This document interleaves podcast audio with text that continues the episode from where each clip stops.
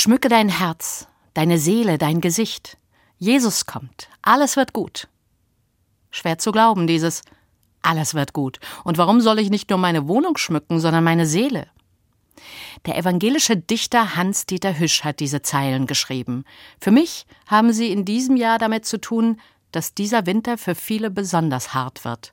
Ich meine, es macht Sinn, in diesem Advent besonders aufmerksam durch die Straßen meiner Stadt zu gehen und denen, die da am Rand sitzen, mit einer geschmückten Seele zu begegnen, mit einem weiten Herz und einem freundlichen Gesicht.